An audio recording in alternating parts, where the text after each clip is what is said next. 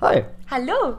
Hi, euch auch. Ähm, wieder mal fünf Minuten zu ähm, fünf Minuten mit IGN. Jetzt äh, verkacke ich schon den Anfang.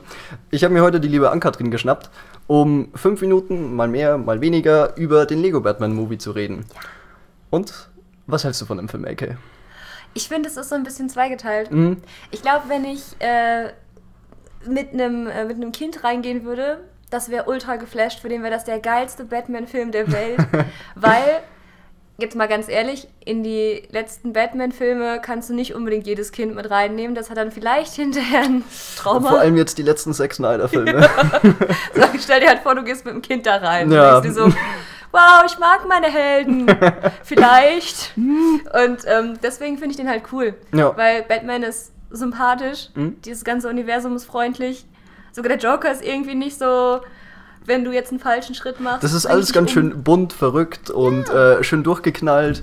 Und ähm, was mir echt ganz gut gefällt, also ich bin ja ein großer Batman, ein großer DC-Fan, es ist halt wirklich von vorne bis hinten vollgestopft mit DC-Fanservice. Also jetzt sagen wir nicht nur die DC, weil genauso wie beim Lego-Movie ähm, haben die natürlich alle Lizenzen da irgendwie reingepackt. Und ich muss echt sagen, mein absolutes Highlight war, weil anscheinend ähm, da auch irgendwie zum Lego-Batman-Universum zählen anscheinend alle Filme, alle Serien, die je dazu gekommen sind. Und was ich halt zum Beispiel richtig geil fand, war halt, dass Bane dieselbe Stimme wie Tom Hardy in Dark Knight Rises hatte. Das ist großartig. Also so kleine Details fand ich echt super an dem Film.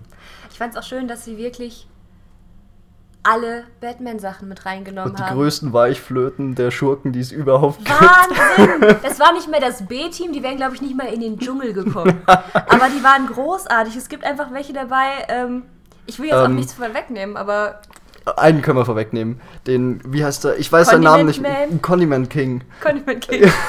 Der macht Sinn von Ketchup. Der ein von Ketchup. Was will man mehr? Aber jetzt haben wir gelobt. Was, fand, was hat dir an dem Film nicht so gut gefallen?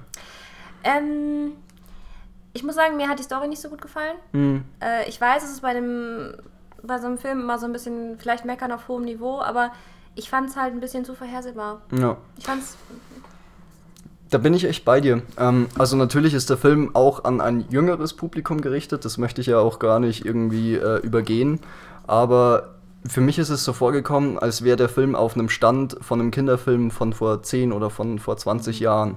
Ähm, jetzt wirklich ohne zu spoilern, weil das kannst du dir in den ersten fünf Minuten denken. Batman ist am Anfang ein kompletter Egozentriker, dann kommt die Läuterung und dann Freunde und Familie und bla bla bla. Irgendwann wird noch so, so richtig auf die, auf die Tränendrüse gedrückt und da war für mich dann wirklich die Luft komplett raus. Also so irgendwann 10, 20 Minuten im letzten Drittel habe ich mir wirklich gedacht, dass sie eindeutig die Stränge überschla überschlagen haben, ja. Ich finde, was, was die halt nicht schaffen, ist diese Balance, die äh, Disney und Pixar machen, Mhm. die die auch Oder jedes der, Mal oder hinkriegen. der erste Lego-Movie. Oder der erste, ja, das war halt das, das, aller, das, das Ding, wo ich mir gedacht habe, so ja, das fehlt. Ja. Dieser Charme, den, das, äh, den der Lego-Movie, Video-Movie-Game, alles der Mhm. Welt äh, in sich vereint hat, das war irgendwie nicht drin. Nee. Also das war, ähm, es hatte so ein bisschen was, ihr weiß nicht, normalerweise hast du halt so, so, eine, so eine Ebene für Kinder, dann hast du noch eine Ebene für Erwachsene Mhm. und das beides passt wunderbar zusammen. Ja.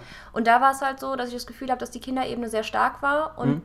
die Erwachsenenebene mit so ein paar auch richtig so Gamer Und unter die Fanservice. Gürtellinie Jokes. Dann noch so ein bisschen da rein, aber es war halt ziemlich oft nicht so feinsinnig, wie es vom, wie es vom letzten gewohnt Ja.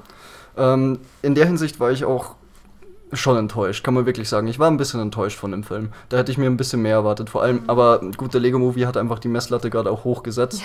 Ähm, ich finde, man kann den durchaus gucken, aber vielleicht nicht so oft wie den Lego-Movie. Ja. Hm. Das ist ein gutes Fazit, oder? Ja. Ähm. Ihr könnt ja selber euch den Film angucken, der am 9. Februar schon im Kino startet und dann könnt ihr uns wissen lassen, was ihr für den, von dem Film haltet.